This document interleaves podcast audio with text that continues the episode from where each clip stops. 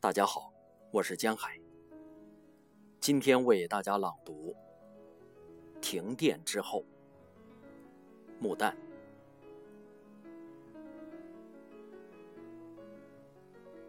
太阳最好，但是它下沉了。拧开电灯，工作照常进行。我们还以为从此驱走夜，暗暗感谢我们的文明。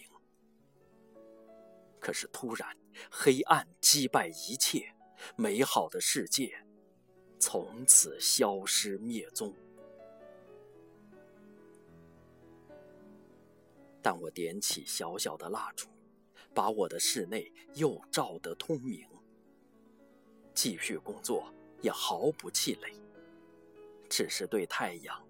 加倍的憧憬。次日睁开眼，白日更辉煌。小小的烛台还摆在桌上，我细看它，不但耗尽了油，而且残留的泪挂在两旁。这时我才想起，原来一夜间有许多阵风都要它抵挡。于是，我感激地把它拿开，默念这可敬的小小坟场。